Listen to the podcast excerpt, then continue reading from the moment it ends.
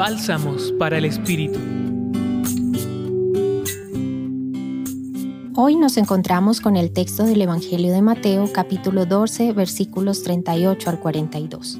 En esta escena se encuentran los fariseos junto a los doctores de la ley, quienes piden una señal, una muestra visible por medio de la cual pudieran comprobar que Jesús es el Hijo de Dios.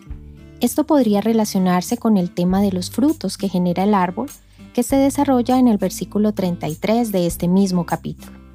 Regresando a nuestro texto, podemos reflexionar sobre si quienes conocen la ley no reconocen el actuar de Jesús. La situación que se nos narra es un poco complicada, así que la reacción de Jesús no podría ser diferente a la que estamos leyendo. Jesús, en su respuesta, hace una comparación con Jonás, algo que no es lejano para quienes conocen las escrituras. Y esto lo hace porque la revelación del poder de Dios se manifestará a partir del misterio pascual de Jesús. Estos contradictores de Jesús hacen esta petición por la dureza de su corazón.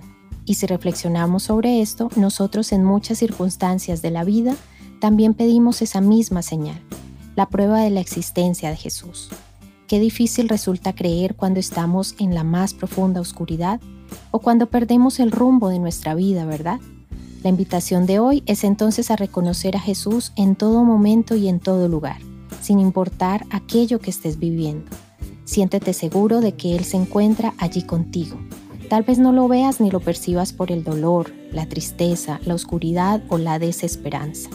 Pero si silencias tu corazón por un instante y te permites abrir tus ojos en medio de las realidades que hacen parte de tu vida, encontrarás a Jesús, allí donde siempre ha permanecido, a tu lado.